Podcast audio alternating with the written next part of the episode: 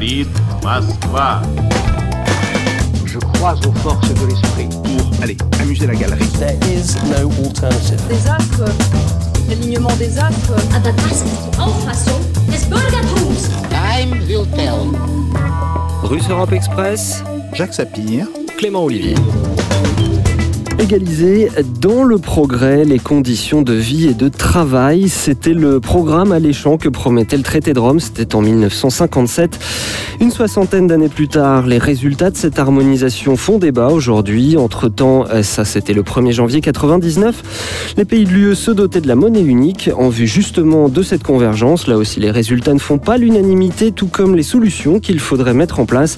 Alors 20 ans après, quel bilan est-il encore possible de sauver l'euro ou bien la seule solution est-elle tout bonnement d'en sortir Pour détourner un avion, encore faut-il être à l'intérieur ou alors vaudrait-il mieux construire un autre avion quitte à sauter en plein vol? Bienvenue dans Europe Express. Bonjour Jacques Sapir. Bonjour Clément. Avec nous euh, dans ce studio pour en débattre, Francesco Saraceno, bonjour. Bonjour Lavo. Économiste, vous êtes directeur adjoint du département des études de l'OFCE à Sciences Po. Vous travaillez notamment sur euh, ces questions d'intégration européenne. Et vous avez récemment euh, co-signé la tribune lancée par euh, Thomas Piketty et le projet qui va avec de réforme des institutions européennes. Messieurs, je vous propose d'abord une archive. Voici comment on décrivait l'euro à l'époque. On est en juin 97, 20h de France 2. Déjà imaginé dans les années 70, la monnaie unique prend véritablement corps à Maastricht. Le 7 février 1992, les 12 pays européens, à l'exception de la Grande-Bretagne et du Danemark, signent pour l'Union économique et monétaire. Pour entrer dans cette union, les pays doivent répondre à cinq critères. Les plus importants étant le contrôle du déficit public à 3% et celui de l'inflation à 1,5%. Les Européens, sous l'impulsion entre autres de Jacques Delors, imaginent un certain nombre d'étapes, mais très vite des tiraillements apparaissent entre les pays forts et les plus faibles. Au sommet de Dublin en 96 apparaît le pacte de stabilité, un système à l'initiative des Allemands pour faire de l'euro une monnaie forte et qui prévoit des sanctions financières en cas de dérapage budgétaire. Voilà, j'avoue que ça m'a pris un peu de temps à trouver une archive télé de l'époque qui ne nous parle pas, vous savez, du prix de la baguette, etc. En tout cas, euh, ben, là, tout est dit. Rigueur bu- budgétaire, pays fort, pays faible, contrôle des déficits, stabilité monétaire. Autrement dit, eh bien, des garde-fous selon les uns, un carcan restrictif au contraire euh, pour les autres. Alors, euh, Jacques Sapir, dans, mon accroche, me fendais euh, d'une petite boutade aéronautique. Pour vous, c'est assez clair. Vous nous dites que l'euro, il est surtout cloué au sol. Oui, mais avant, il faut un petit peu revenir sur les conditions justement de sa création. Et c'est vrai, nous avons fêté euh, avec la nouvelle année les 20 ans de l'euro. Alors évidemment, tout le monde dit, ben non, l'euro il était introduit en 2002. Non, justement, car s'il fut introduit comme une monnaie de cash, sur une monnaie d'usage courant euh, en janvier 2002, il était devenu une réalité dans le monde bancaire, ce que l'on appelle d'ailleurs la, monnaie scripturale, euh, dès 1999. Il faut quand même rappeler une chose, c'est que l'euro n'est pas la monnaie de l'Union européenne, ce n'est la monnaie que des pays de l'Union économique et monétaire. Il y a toute une série de pays de l'Union européenne qui n'ont toujours pas adopté l'euro. Et alors, euh, quel bilan est-ce que vous tirez de ces deux décennies de monnaie unique? Euh, D'abord, il y a un bilan externe. Euh, L'euro a été présenté bien souvent comme un anti-dollar. C'était d'ailleurs euh, l'un des thèmes euh, avec lequel on a vendu le projet de l'euro dans les années 90 et au début des années 2000. Mais force est de constater que son développement à l'international est resté bien en deçà des espérances de ses promoteurs. De fait, la part de l'euro dans les monnaies de réserve des banques centrales n'excède pas les 20% aujourd'hui, soit une proportion tout à fait équivalente au poids combiné avant 1999 du marque allemand et du franc français. Euh, le dollar américain représente toujours près de 65% des réserves mondiales. Depuis 2008, la part de l'euro baisse d'ailleurs régulièrement, tandis que monte aujourd'hui ce que l'on appelle les autres monnaies. Alors c'est un bloc assez hétéroclite dans lequel on trouve évidemment le dollar canadien, le dollar singapourien, le dollar australien. Et en plus, évidemment, euh, la livre sterling et le franc suisse. Et alors, l'euro dans les transactions internationales? Alors, dans les transactions internationales, euh, la situation est à peu près la même. Euh, le poids de l'euro dans les transactions commerciales stagne aussi, mais à un niveau un peu plus élevé, autour grosso modo du tiers euh, de ces dites transactions. Et à cela, il n'y a rien d'étonnant. Cela correspond tout simplement à l'ampleur de la zone euro dans le commerce international et au fait que la zone euro est un exportateur massif. C'est évidemment essentiellement l'Allemagne derrière qui est exportatrice, et cela ne fait que représenter un petit peu le poids économique euh, de l'Union euh, économique et monétaire. Euh, Parmi les monnaies utilisées pour les transactions purement financières, là, la question est un petit peu différente. Alors, effectivement, le dollar est toujours dominant avec pratiquement 70% euh, du volume de ces transactions. Et ce qui est intéressant, c'est de voir que l'euro n'est ici qu'à la troisième place. Et le numéro 2, et ça c'est évidemment très significatif, c'est la monnaie chinoise, le yuan.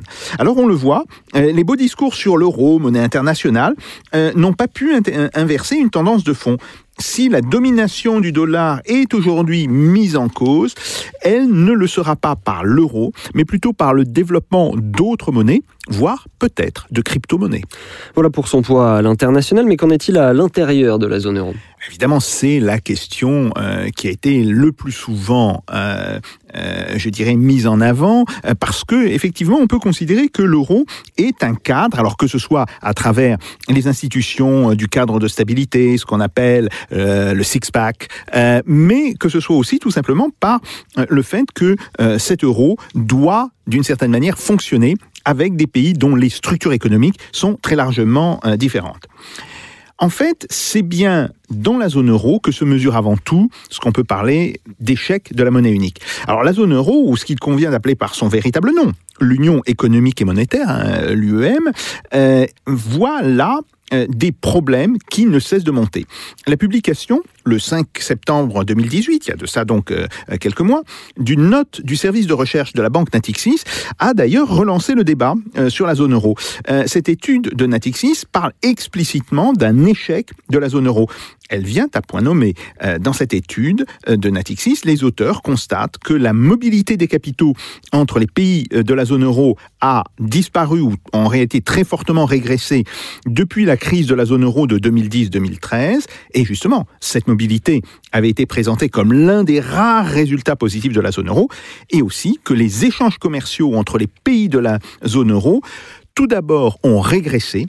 Et ça, c'est un point extrêmement intéressant parce que l'un des arguments euh, des défenseurs de l'euro, c'était de dire, ben voilà, euh, avec la zone euro, on va renforcer l'intégration économique euh, des pays participants. Eh bien non, on voit que les échanges commerciaux entre les pays de la zone euro ont plutôt régressé par rapport au début de- des années 2000, euh, dans les années depuis euh, 2010-2011, et aussi que, en réalité, on ne voit pas de profit de ce que l'on appelait l'intégration monétaire et économique. Et alors Jacques Sapir, tout ceci euh, vous rappelle de vieux souvenirs, n'est-ce pas? Oui, des vieux souvenirs. Alors euh, oui, excusez-moi, euh, ça c'est des, euh, c'est un réflexe un petit peu de, de professeur Ah, vous êtes d'économie. tout pardonné. Un ré- réflexe de professeur d'économie, mais c'est vrai que euh, la crise économique qu'a engendré l'euro n'est pas sans nous rappeler les effets de ce que l'on appelait euh, dans les années 20 et au début des années 30 le fameux bloc or. Et euh, ce bloc or, il faut là aussi le rappeler, euh, avait été l'objet de critiques virulentes de John Maynard Keynes et il avait insisté en particulier sur l'espèce de contrainte à l'austérité qui provenait du fait euh, de l'existence de ce bloc or. Alors on le sait, le, le bloc or a explosé. Euh, il a explosé euh, en plusieurs étapes de euh, 1934-35 jusqu'à 1936-37. Euh, et on voit à ce moment-là euh, que toute une série de pays ont pu mettre en place des politiques de relance euh, de leurs économies. Donc, euh, d'une certaine manière, il faudrait peut-être se pencher sur le passé pour comprendre l'avenir. Et voilà, et ce que vous nous dites, c'est que l'heure de, cet anniversaire de l'euro, c'est aussi celle d'un bilan critique. Alors Francesco euh, Saraceno, euh, ce bilan critique tiré par euh, Jacques Sapir, à quel point est-ce que, est que vous le partagez? Est-ce que vous êtes peut-être un peu plus optimiste? Est-ce que, est que l'euro est un échec ou est-ce qu'il est pour l'instant un échec? C'était le, titre de cette note de Natixis, euh, comme, comme donc le disent Jacques Sapir et Patrick Artus de Natixis. Bah, je dirais que les- mon constat est un peu plus optimiste sur le futur, mais on y- Mm. je pense qu'on reviendra sur ça plus Absolument, tard. ouais, ouais. Et puis, je, lui donne encore des chances de survie, donc euh, Mhm. je suis beaucoup moins pessimiste que vous, surtout parce que je ne vois pas exactement quelle alternative pourrait être meilleure. Et en revanche, je partage le- les fonds de, de, de- de l'insatisfaction sur, sur, le, sur le bilan passé. C'est-à-dire, c'est- il est clair que l'euro n'a pas maintenu les promesses qu'il avait, qu'il avait faites. Il ne faut pas trop donner la faute à l'euro, c'est peut-être là où même dans les bilans je me différencie un peu. Je, je Mhm. crois que euh, le- l'expérience de l'euro s'est passée dans une période historique très spécifique et très particulière dans laquelle était dominante en Europe une doctrine économique qui aurait été dominante même sans l'euro. Et donc, euh, on y reviendra, ça aussi, j'imagine que ça sera un des arguments sur lesquels on peut discuter. Et je pense qu'il faut être un peu plus attentif, ne pas euh, euh, à séparer les politiques qui ont été menées dans- à l'intérieur de la zone euro avec les, euh, avec les politiques qu'on aurait pu mener.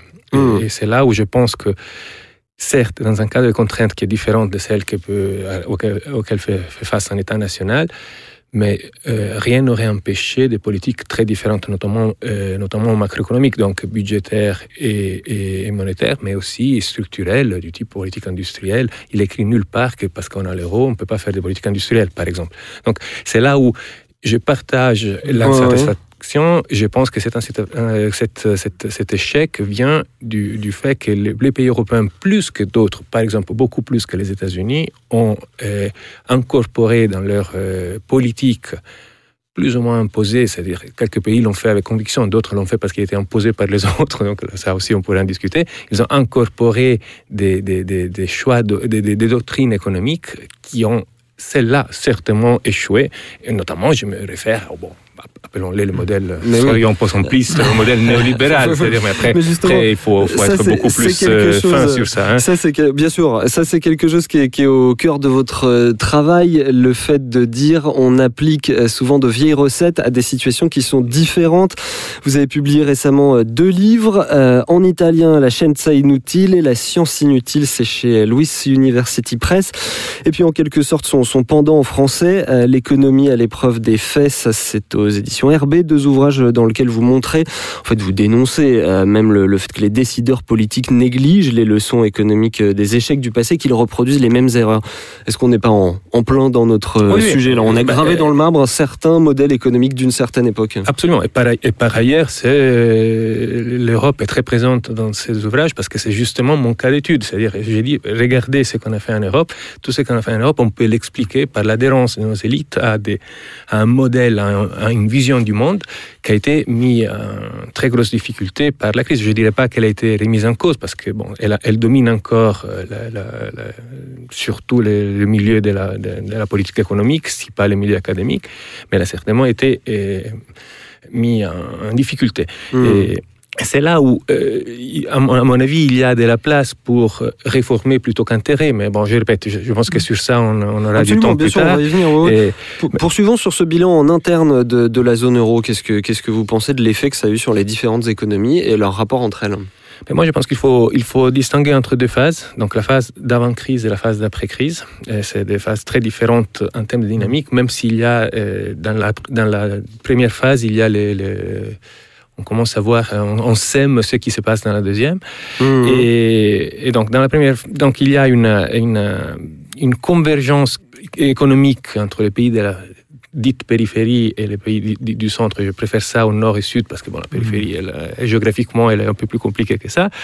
Et une convergence. Alors, il faut nous dire lesquels sur lesquels. Bon, les pays, les pays de la périphérie, c'est bon, on va partir de la Grèce, on fait la Grèce, l'Italie, les, pays ibériques, donc l'Espagne, le Portugal et l'Irlande. C'est après les, c'est les, c'est que les, les anglo-saxons appellent avec peu d'élégance les pigs. Exactement, Avec ouais. une ou des is euh, selon la, la- Mmh. niveau des gentillesses. L'Italie et l'Irlande ou les deux. ouais, ouais. Et, et- et- et les paysans. Donc cette convergence euh, qui se met en place à partir de 99 est une convergence en fait, je dirais pas fausse, mais une convergence droguée, c'est-à-dire c'est une convergence qui se base sur des, sur des déséquilibres qui entre-temps s'accumulent au niveau de la, de la dette des pays du Sud vis-à-vis des pays du Nord, des centres Mhm. de la périphérie.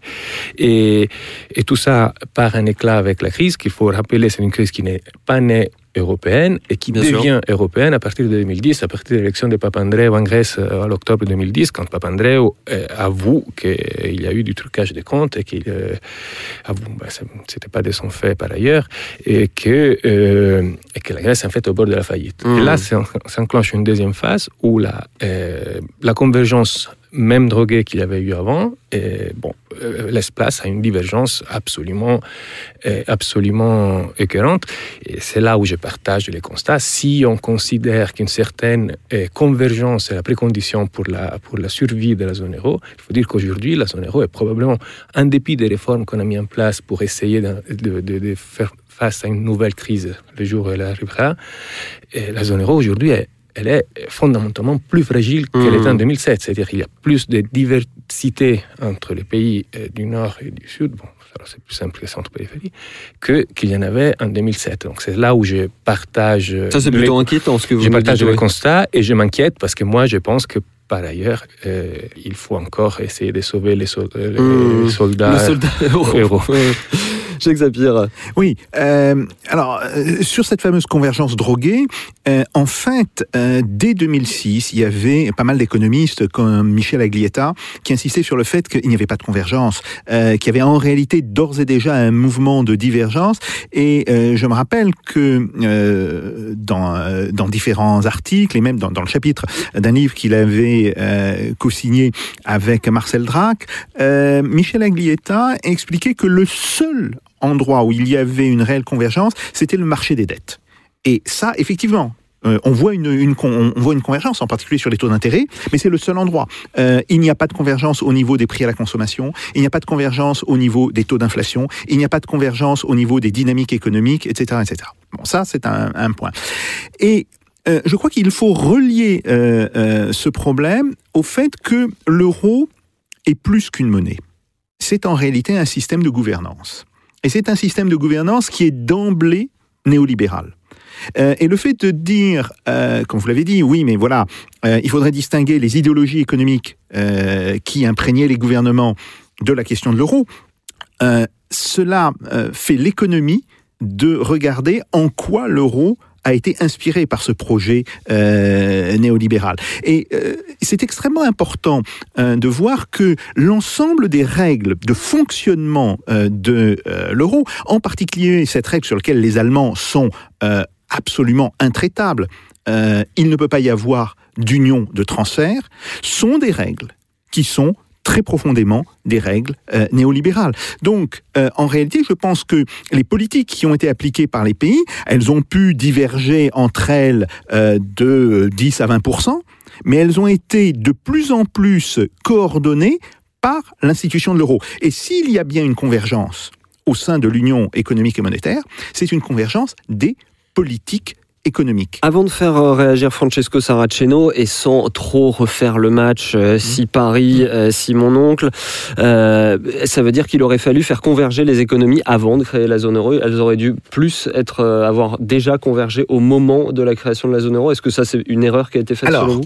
il y, a- il y a plusieurs choses là-dedans. Il y a pas mal d'économistes qui sont plutôt des économistes libéraux, alors Milton Friedman évidemment, Maurice Allais, etc., qui avaient dit mais c'est une erreur de euh, faire une zone monétaire alors qu'il n'y a pas en réalité euh, de convergence préalable. Bon. Euh, on peut rétorquer à cela mais il n'y a pas de convergence préalable dans un grand pays. Vous prenez par exemple le cas des États-Unis et vous voyez qu'il y a des situations économiques extrêmement différentes entre les États. C'est vrai, mais il y a quelque chose de très différent avec la zone euro, c'est l'existence d'un budget national. Euh, autrement dit, les États-Unis sont un pays, alors que l'Union économique et monétaire n'est pas un pays, et euh, il a un budget national, ce qui permet aux États-Unis de réaliser des mouvements de transfert euh, de capitaux et des mouvements de transfert d'investissement extrêmement importants sur toute une série euh, d'États. Ça, c'est quelque chose que voudrait mettre en place Emmanuel Macron euh, dans, oui, dans sa réforme qu'il souhaite. mais, euh, Et, et- et- et- des choses similaires, je crois, sont dans votre projet de, de réforme des institutions européennes. Mais euh, si vous voulez, c'est là où il faut un petit peu regarder la réalité pas se situer en théorie. En fait, si on veut faire un budget, je dirais, fédéral minimal au niveau euh, de la zone euro, cela implique de demander à l'Allemagne de contribuer à ce budget pour environ 8 à 12% de son PIB tous les ans. Et ça, on sait que ce n'est pas réaliste. Hum, je, voulais, Et je voulais vous poser cette Et- et- question et justement voulez, après. euh, On- est plusieurs à avoir fait ce calcul.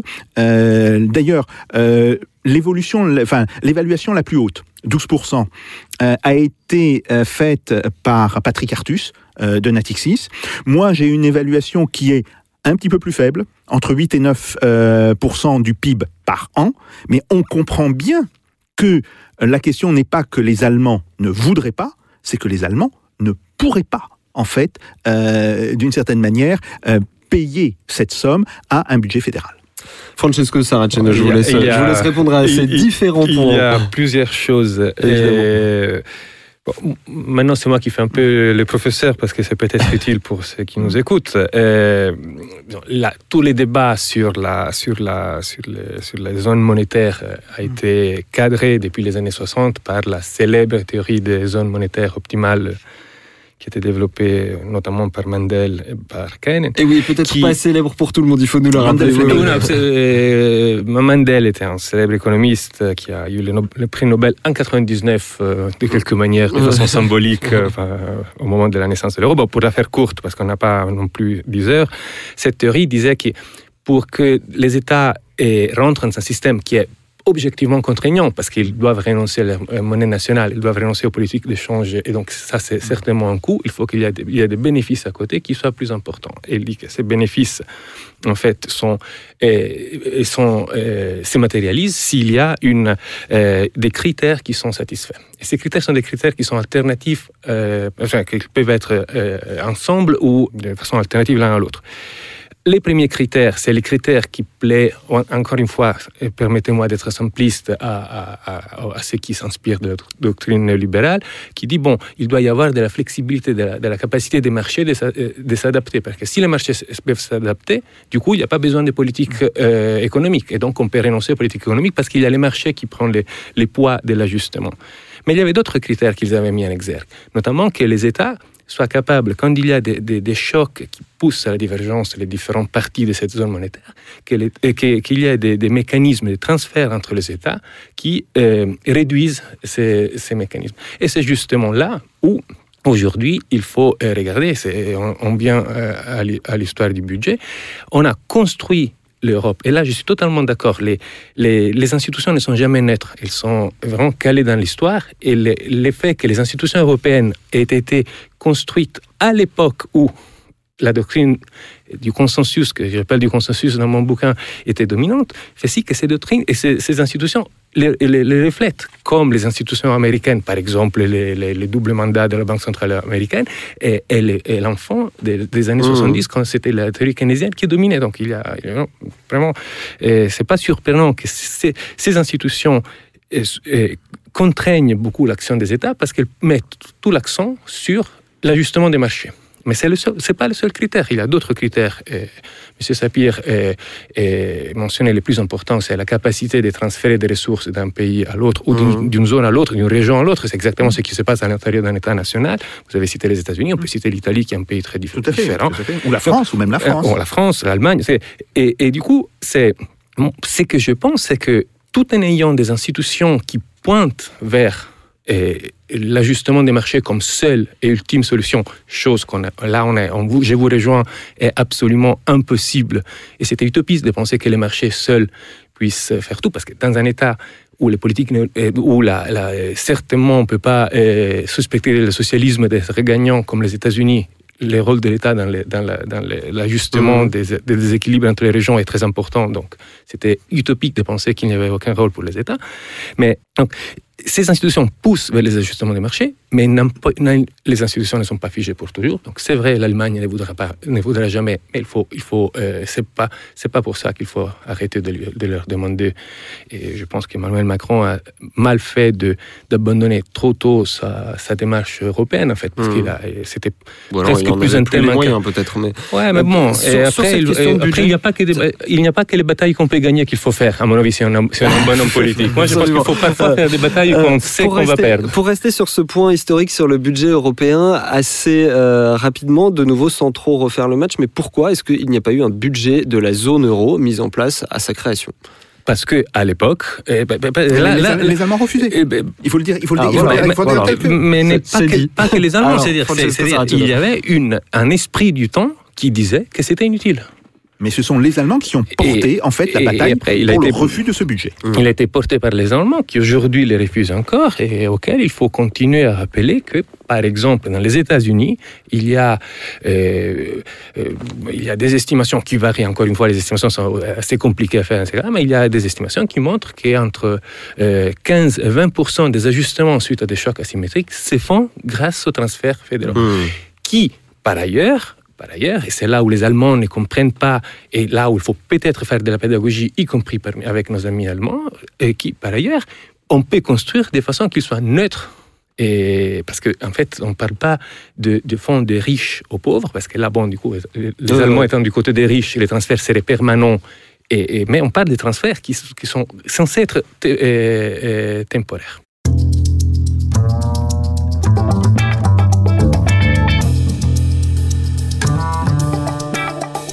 Russe Europe Express, Jacques Sapir. Clément Olivier. Mais alors dans cette critique que vous faites tous les deux de, de la zone euro euh, qui ne s'est pas retrouvée, qui n'a pas créé une zone homogène, il faut quand même nous réexpliquer en quoi euh, c'est différent d'un pays, par exemple un pays qui serait une fédération ou pas. En quoi c'est un problème que dans la zone euro il y a à la fois l'Allemagne et la Grèce, alors que ça n'est pas un problème selon euh, vous deux que en France il y ait Paris et la Creuse? Non, mais, mais, mais, mais c'est justement exactement ça euh, sur lequel je, je rejoins M. Sapir. c'est- Il n'y a aucune nécessité d'avoir une convergence préalable parce qu'il n'y a pas de convergence, euh, il a pas de convergence possible. C'est impossible d'imaginer qu'on ait des zones monétaires complètement homogènes. Donc c'est pas dans ça qu'on va chercher l'optimalité, mais c'est dans la capacité de gérer cette, divergence et, ce- et cette hétérogénéité. C'est où les pays euh, pleinement fédéraux ont des moyens que une zone monétaire qui n'est pas un État fédéral pour des raisons qui sont fondamentalement politiques, euh, l'État fédéral marche l'Union monétaire marche seulement s'il y a des politiques qui sont mises en place de façon euh, discrétionnaire, tandis que dans les fé- fédérations, ça, ça arrive euh, automatiquement. J'ai fait toujours à mes étudiants l'exemple d'un choc asymétrique qui frappe la Floride et, et- et l'État de New York. Donc il y a, il y a ce choc asymétrique. Donc l'État de New York va bien, la Floride va mal. Les gens en Floride font demande d'un- d'un- d'un- d'une assurance chômage et donc ils coûtent à l'État. Et l'État prend cet argent des impôts des, des- des New-Yorkais qui, gagnent, euh, qui gagnent beaucoup mieux et font plus de recettes. Tout ça, ça, ça, arrive automatiquement, personne ne s'en rend compte. Et, quand, et c'est là où je disais ça doit être temporaire. C'est quand la Floride ira mieux, il a, de quelque manière, Mhm. il y aura un voyage de retour et tout ça, plus ou moins, ça s'équilibre. En tout cas, dans les cadres. euh, Ici, chaque fois qu'il y a des, des- des transferts à faire, il y a le, le Parlement allemand qui doit statuer s'ils veulent faire un transfert à la Grèce, et avec tout, tout- du coup toutes les, les poussées nationalistes et les égoïsmes nationaux qui sortent, dans les deux cas par ailleurs, parce qu'en Grèce, ils ne sont Oh, pas plus forcément mieux disposés vis-à-vis des Allemands que ne le sont Pas les Allemands oui, oui. vis-à-vis des, des Grecs. Et donc, et donc, tout ça devient des, choix politiques qui chaque fois sont sujets à des arbitrages, à des compromis et qui sont finalement insuffisants pour les rôles de stabilisation macroéconomique. Mais ce n'est pas la convergence exemptée qu'il faut chercher, il faut chercher la capacité du système, et je pense que sur là on est par- parfaitement d'accord, chercher la capacité du système ex post à, eh, à absorber des chocs asymétriques ou, ou des divergences qui s'enchaînent pour des raisons diverses et variées. Hum, Jacques Sapir. Alors, euh, ce que, euh, ce que vous avez dit là est extrêmement intéressant parce qu'on est effectivement au cœur du problème, c'est l'économie politique euh, de la monnaie unique. Pas simplement de, la théorie économique, mais le, lien entre l'é- l'économie et la politique. En fait, euh, les concepteurs euh, de l'euro avaient comme idée les États-Unis d'Europe. Et euh, ils ont voulu contraindre les pays à rentrer dans un modèle fédéral sans le savoir ou que eux, eux seraient le seul à, le savoir, mais que euh, les peuples euh, ne le sauraient pas. Or, en réalité, euh, et c'est ça la grande différence entre l'Union européenne et les États-Unis, le Brésil, les grands États fédéraux, par exemple, c'est que nous avons des cultures politiques extrêmement différentes, qui donnent des identités politiques extrêmement différentes aux, différents, aux différents pays. Et donc là, on voyait bien que l'on se heurterait à une espèce de blocage euh, au niveau d'un budget fédéral. Ce qui fait qu'il aurait fallu en réalité reprendre euh, la question des critères de la zone monétaire optimale. C'est vrai que en théorie, on peut dire, oui, la zone monétaire n'est pas dans un état d'optimalité, il n'y a pas de convergence entre les pays, mais effectivement, comme on aura un budget fédéral, on va construire cette convergence. Renversons le problème. Si on sait qu'on ne peut pas avoir de budget fédéral, il faut alors qu'il y ait la convergence initiale euh, entre les pays. Euh, il faut bien comprendre que ça marche dans les deux sens. Euh, effectivement, on peut se passer de la convergence si on a un grand budget fédéral, si on n'a pas de budget fédéral et si on sait que ce budget fédéral n'est pas possible, il faut au contraire avoir l'homogénéité et la convergence euh, comme condition de départ. Ça, c'est un point qui est extrêmement important. Est-ce que simplement pour euh, dire les choses peut-être euh, de, de, de, façon un petit peu caricaturale, est-ce que quoi l'UE et l'euro, est-ce qu'ils sont au milieu de la route? C'est-à-dire que c'est ni une véritable fédération, ni simplement une zone de libre-échange ou une union monétaire. C'est ni l'un ni l'autre? Ça va plus loin que ça. ça. Ouais. ça. va, ça va plus loin que ça. Euh, je pense que derrière l'euro, il y a eu un projet politique implicite qui n'a jamais été validé par les peuples. Et ça, c'est d'une certaine manière, euh, je dirais, le péché originel euh, de l'Union européenne et euh, de la zone euro. on n'a jamais demandé au peuple, est-ce que vous voulez construire une fédération. Et pourquoi ne l'a-t-on pas fait? Parce qu'on savait très bien quelle serait la réponse. Euh, on savait très bien qu'il y aurait toujours euh, une partie des peuples qui dirait non, on ne veut pas.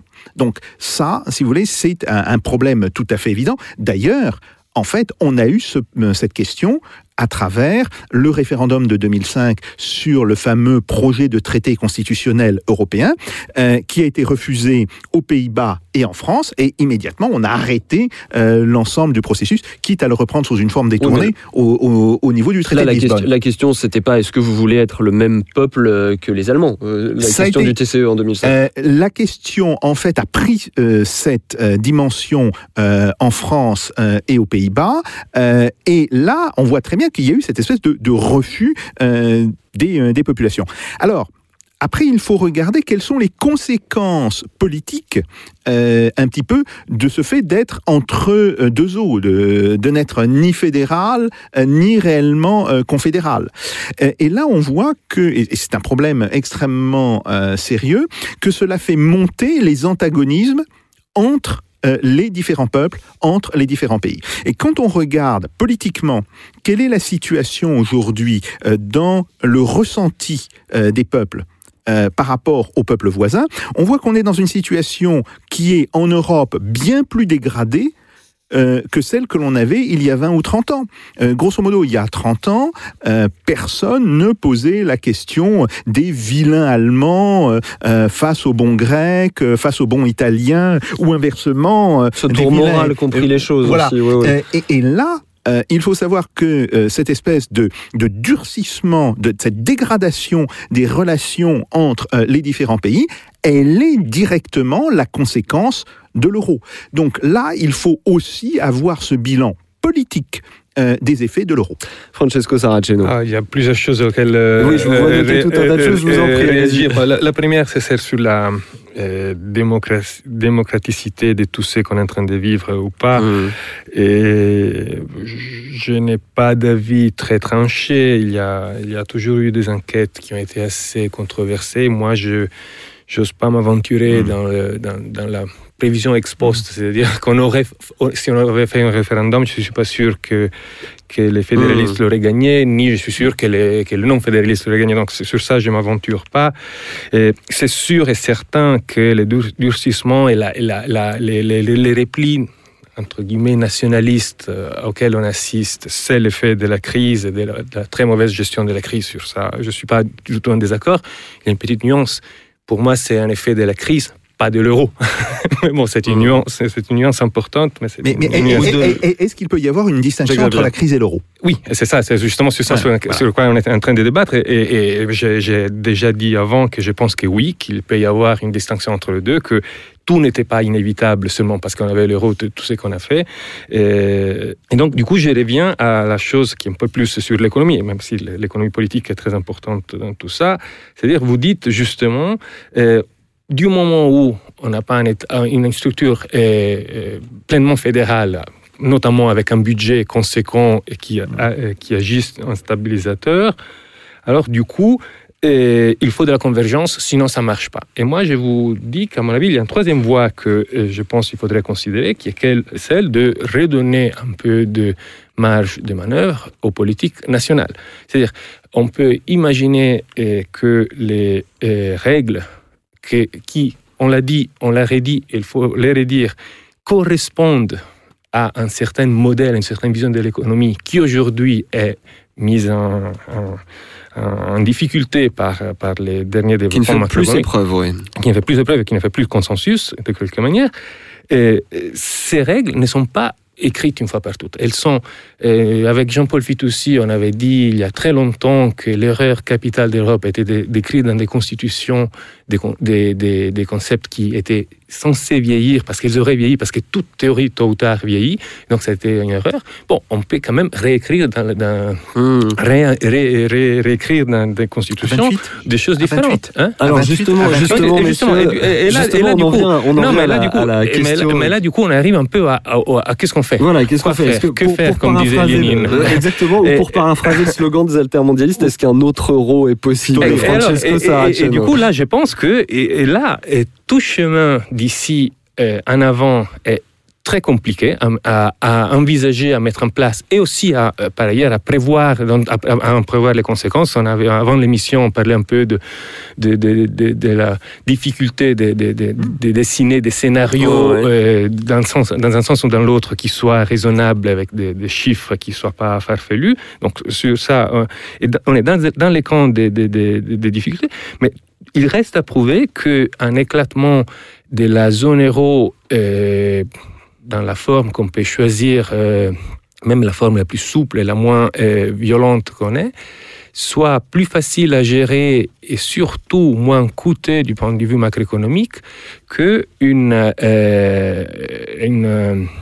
comme vous disiez avant, euh, réformer par de, l'intérieur, ne pas sortir de l'euro pour, pour, pour changer la, pour- Le de sau- l'avion pour ne pas sauver l'avion en se les dé- détournant. Pour détourner un avion, il faut Et- être à l'intérieur. Exactement. Et, et- et- et c'est là où, bon, chacun a ses sensibilités. Moi, je pense qu'il vaut mieux essayer, d'un côté, de pousser au niveau euh, mé- métanational, si vous voulez, les, les débats sur la nécessité d'autres euh, moyens d'ajustement qui ne soient pas que les forces de marché. Donc, un assouplissement des règles et la mise en place d'un mécanisme si pas politiquement, au moins économiquement, de type fédéral, donc avec des transferts, hein, une assurance chômage européenne, une partie des investissements qui sont faits au niveau euh, européen avec des eurobonds plus ou moins bien dessinés. Donc il y a toute une série d'outils qui, pris ensemble, pourraient avoir une taille macroéconomique conséquente. Donc il y a ce débat à porter.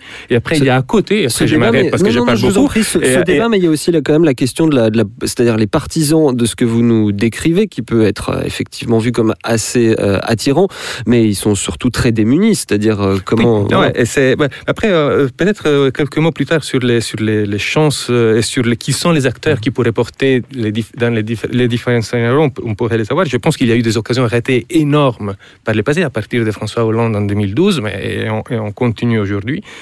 Et, et puis à côté de ça, il y a aussi une bataille plus facile à faire par ailleurs, parce que là, il y a un revanche de la marge de manœuvre assez rapidement, qui est celle de ré- repenser les règles qui justement contraignent certainement trop les politiques nationales. Hmm.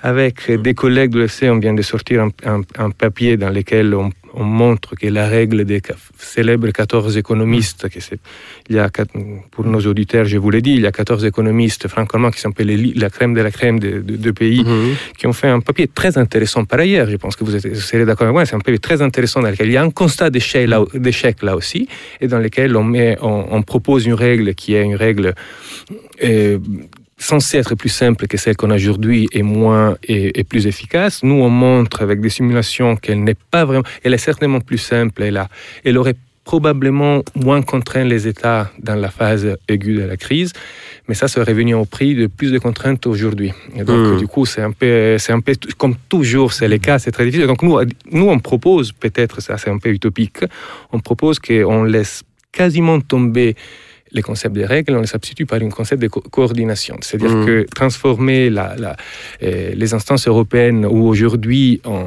on ne fait que certifier le respect ou pas des règles en instance de coordination dans laquelle on se pose un objectif commun et chaque pays est appelé à contribuer à cet objectif commun qui peut être changé l'objectif peut être aujourd'hui que l'économie ralentit de relancer la croissance. Dans un an, ça pourrait être de remettre euh, de l'ordre dans les finances publiques. Donc il y a un objectif commun auquel chaque pays appelé à contribuer par rapport à sa situation, etc. Donc, bon, c'est peut-être Mmh. un peu triste, mais en tout cas, il y a débat et un très grand débat sur les règles. Aujourd'hui, tout le monde Oui, s'accorde. c'est le moins qu'on puisse dire. oui.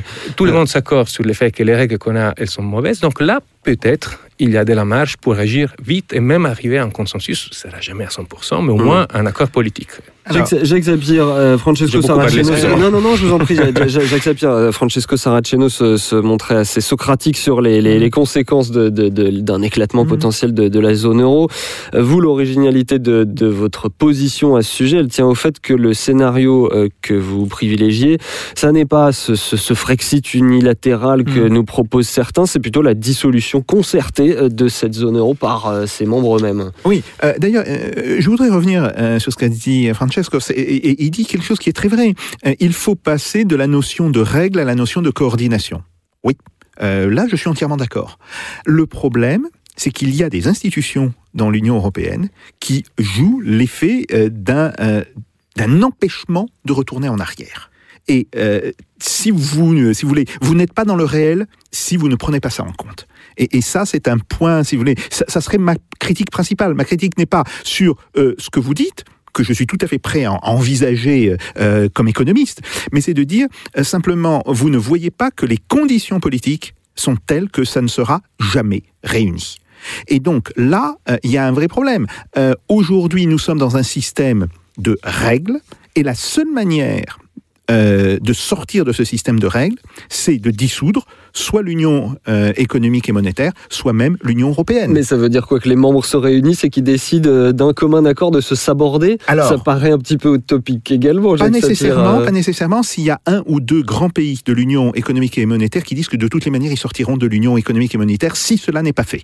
Car là, effectivement, euh, on verrait euh, l'ensemble des pays de l'Union économique et monétaire, je ne parle pas là encore de, euh, l'Union européenne en tant que telle, mais simplement au niveau de la zone euro, hein, on voit très bien que si des grands pays, pour les citer, que ce soit l'Italie, que ce soit la France, menacent de sortir unilatéralement de l'euro, d'une certaine manière, il n'y aura pas de sortie unilatérale parce qu'à ce moment-là, euh, l'ensemble des pays comprendront euh, qu'il va, qu'il vaut mieux dissoudre la zone euro euh, que d'arriver à cette situation de crise. Je dois dire, par ailleurs, que un problème tout à fait, central là-dedans, c'est le fait que, en réalité, il n'y a pas simplement un problème d'idéologie dans la zone euro. Alors, qu'il y ait un problème d'idéologie, oui, c'est évident, on, l'a vu, le fait que les institutions, elles ont été euh, conçues dans les années 90 alors que dominaient une certaine... Je suis tout à fait d'accord, mais ce n'est pas le seul problème et ce n'est même pas le problème principal. Le problème principal est que la zone euro sert un pays. Il faut quand même le dire. La zone euro Ah oui, je vous vois sert, l'Allemagne. Euh, car sans l'euro, la réévaluation du Deutsche Mark euh, qui serait liée à l'excédent commercial allemand serait aujourd'hui considérable. Et on voit bien que euh, euh, la raison est euh, gravée dans le marbre.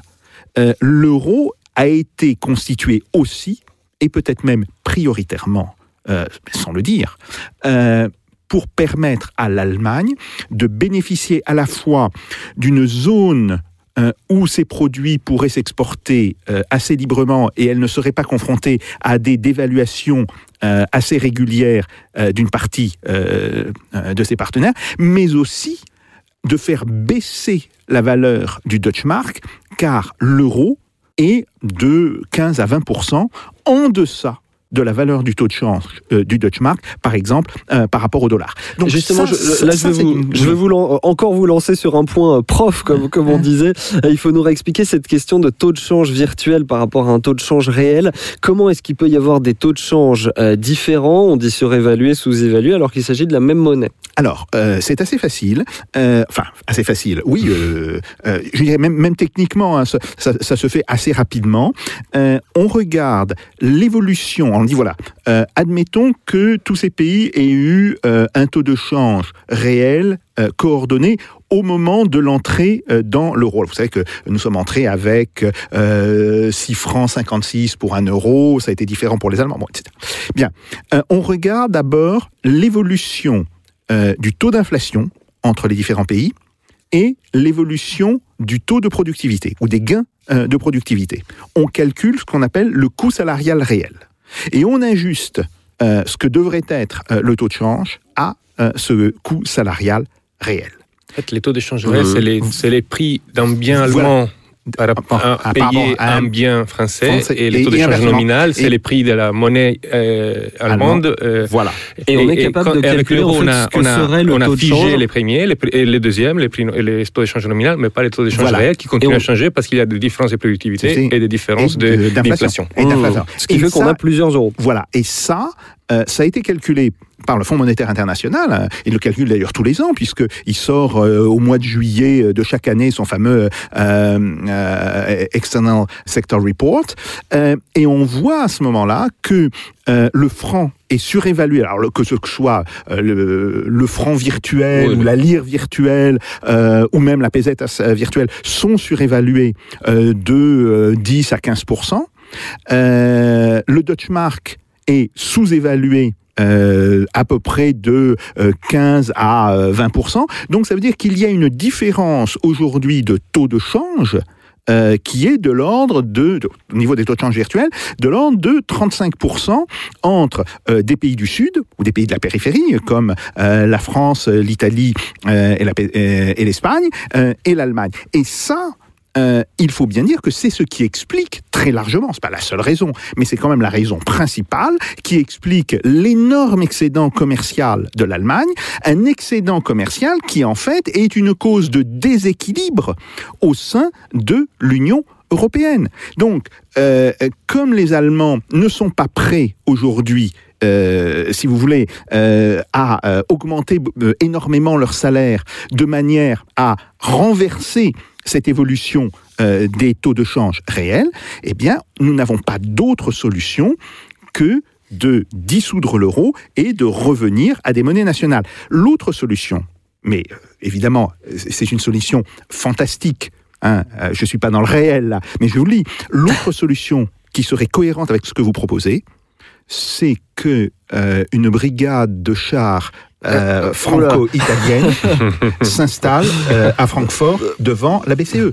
Car en fait, c'est la seule manière, évidemment, cette manière n'est pas souhaitable. Je suis le dernier euh, à, à- à souhaiter que l'on en, a, que la en arrive là. provocation, là, Mais, vas-y. mais- mais je dis, c'est la seule manière euh, d'imposer à l'Allemagne un vous- renversement total de sa politique Ce économique. que vous voulez dire, c'est qu'il y a une, oui, une rigidité phénoménale de, de ces institutions. Et beau- pour, ces, euh, pour toutes ces raisons euh, que vous nous avez expliquées, c'est pour ça que Jacques Sapir récemment vous avez co-signé cette tribune de Atlantico avec notamment Jean-Jacques Rosa, euh, qui disait que le- l'euro était la cause première de- des, des conditions sociales qui ont créé le, le- le Oui. mouvement des, des Pas Gilets la jaunes. cause unique, Euh, pas la cause unique, j'insiste bien, il y a d'autres causes, mais la cause première, oui, c'est- c'est évident. Francesco Ça, Saraceno, je vous laisse réagir. Et très vite, euh, euh, je- je- au, risque de vous surprendre, je dirais que j'irai même plus loin que vous sur l'histoire des de, des taux d'échange réels. Pas des charges, j'espère. Euh, non, des chars, non, pas du tout. Non, sur sa revanche. Même, même au niveau provocation, je ferai très attention à dire des choses comme ça parce qu'on vit dans un climat assez violent. Bon, et, et en fait, c'est assez surprenant. Moi, j'avais écrit un- il y a quelques années un post de mon- sur mon blog qui avait fait pas mal de, de, de bruit, dans lequel je montrais qu'en fait, si on regarde l'évolution de, de- de- de- du coût du travail, en général, de- de- de- des indicateurs de compétitivité, on voyait que tous les pays du, Sud auxquels on, euh, euh, on imputait, on accusait ces pays du Sud d'avoir une inflation excessive, en fait, étaient tous plutôt dans la, fourche- dans la partie haute de la fourchette de la moyenne de la zone de, de l'OCDE. Mmh. Et il n'y avait que deux outliers en anglais, on dit, je ne sais pas comment, des points, des, des points aberrants, si vous voulez, de, points dans- c'était le Japon et l'Allemagne. Donc c'est clair que qui, ceux qui sont différents, c'est pas les Grecs, c'est les Allemands. Donc je vous rejoins Mmh. tout à fait. Dans les... C'est important, ça vous Et ça, c'est très important, c'est vrai. C'est très important du point de vue de l'économie. C'est-à-dire qu'il faut faire attention à faire le jeu des, des gentils et des méchants. Parce qu'en fait, tout le monde est méchant dans, ces- dans cette histoire. Il n'y a pas des gentils et des méchants, forcément. Et, et surtout, mais, mais du coup, de quelque manière, ça me, ça me pousse aussi à vous dire que donc il y a en fait une arme de chantage qu'on peut utiliser qui n'est pas nécessaire que ce soit à la sortie de la zone euro. On peut aller chez les Allemands et leur dire écoutez, c'est dans votre intérêt de sauver cette baraque.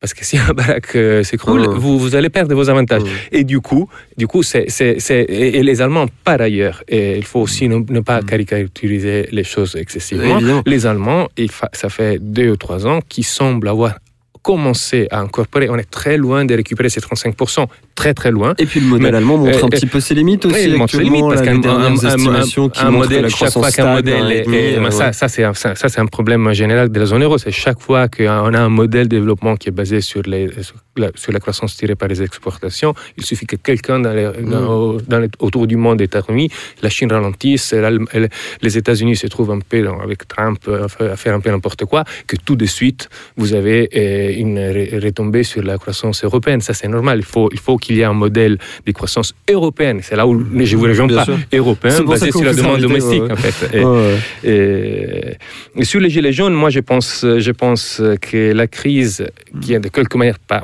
encore une fois, pas liée à l'euro, aux politiques menées dans la zone euro, c'est un peu différent, Mhm. mais cette crise a été, encore une fois, la- la- a allumé la mèche.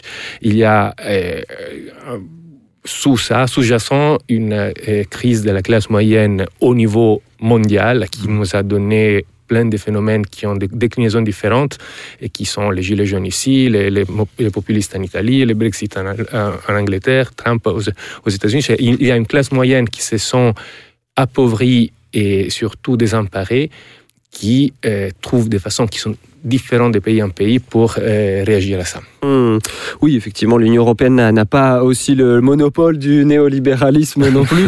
Jacques Sapir, le, le mot de la fin par rapport à ces questions de, de sortie de l'euro, euh, il y a aussi un, un paradoxe qui est, qui est assez souvent relevé, qui est le fait que les institutions de l'Union européenne, elles ont plutôt de, de plus en plus mauvaise presse dans les, dans les différentes opinions publiques des, des pays membres.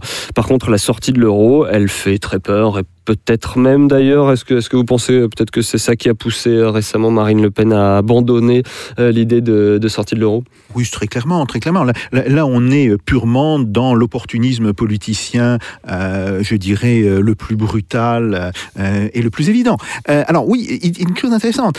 Aujourd'hui, les institutions européennes sont profondément discréditées et dans différents pays d'Europe parce que on, on voit des résultats assez analogues dans différents sondages. Je suis d'ailleurs très frappé de voir que l'Italie, qui pendant longtemps était un pays qui était très europhile, a basculé en, en- pays, en tous les cas, eurosceptique. Je dirais pas europhobe, mais eurosceptique Eurocritique, ouais. euh, et, eurocritique euh, depuis 2-3 ans. Donc ça, c'est une chose euh, qui me semble euh, tout à fait évidente. Euh, et euh, en même temps, euh, évidemment, euh, il y a un, un aspect anxiogène, c'est-à-dire que les gens disent oui, mais euh, en quoi serais-je payé? Admettons que, que l'euro éclate, qu'est-ce qui va se passer? Est-ce que euh, mon revenu restera euh, comparable? Euh, En quoi sera libellé mon salaire? En quoi seront euh, libellées mes, mes retraites? Donc oui, La et- peur d'une inflation oui. galopante ouais. Oh, je crois que l'idée de l'inflation galopante, euh, c'est une idée qui est plutôt euh, du XXe siècle, Mhm. voire même euh, du milieu du XXe siècle. Bon, donc euh, il y a malgré tout cette, ce type d'angoisse, et je crois que ce sont à ces angoisses que des intellectuels et que des économistes doivent répondre à un certain nombre, dans un certain nombre de cas. Moi, ce qui m'a intéressé là, c'est de voir que, en fait, entre Francesco et moi, on est très souvent d'accord. Hmm. Bon. Euh, et après, euh, nos points de désaccord, euh, ça serait en fait la fameuse plaisanterie sur qu'est-ce qu'un pessimiste et qu'est-ce qu'un optimiste en économie. C'est une plaisanterie russe, hein, une plaisanterie qui date des années 90 au, au moment de, de- de la grave crise de, Ouais, de la transition. Et on disait, c'est quoi la différence entre un économiste optimiste et un, un économiste pessimiste? Et le pessimiste, c'est l'économiste qui a vu les derniers chiffres. Je crois que ça serait peut-être euh, sur, sur, sur ce point euh, que, que je conclurai. Ce sera notre, notre mot de la Alors, fin. je dirais que la différence est Mhm. plutôt entre un économiste pessimiste et un économiste un peu moins pessimiste. Ah. Je- je- je- non, non, je n'ai pas, je ne veux pas du tout euh, dire que la tâche est simple, euh, mais je pense en, revanche que vous êtes le- du côté des optimistes quand on pense aux conséquences de la sortie. Hmm. Alors on dira euh, être pessimiste par contre et euh, garder l'optimisme de la volonté. ouais, ouais. Voilà, Ça, pour, paraphraser, pour votre compatriote Compatriote, illustre très illustre, et un peu oublié malheureusement. Merci euh, Francesco Saraceno. Euh, je rappelle le titre de votre dernier livre, L'économie à l'épreuve des faits, comprendre les controverses du passé pour éclairer les défis de la société. Euh, C'est chez RB. Euh, Merci bien sûr aussi à vous, Jacques Sapir, et à vous les auditeurs. Euh, Vous pouvez évidemment retrouver cette émission et toutes les précédentes en vidéo sur la page YouTube de Spoutnik France et sur notre site fr.spoutniknews.com. Attaché de production Jean-Baptiste Mendes, à la technique messieurs Pitchy et Picard. On vous donne tous rendez-vous au prochain épisode de Russe Europe Express avec Jacques Sapir. D'ici là, faites pas vos Jacques. Salut à tous.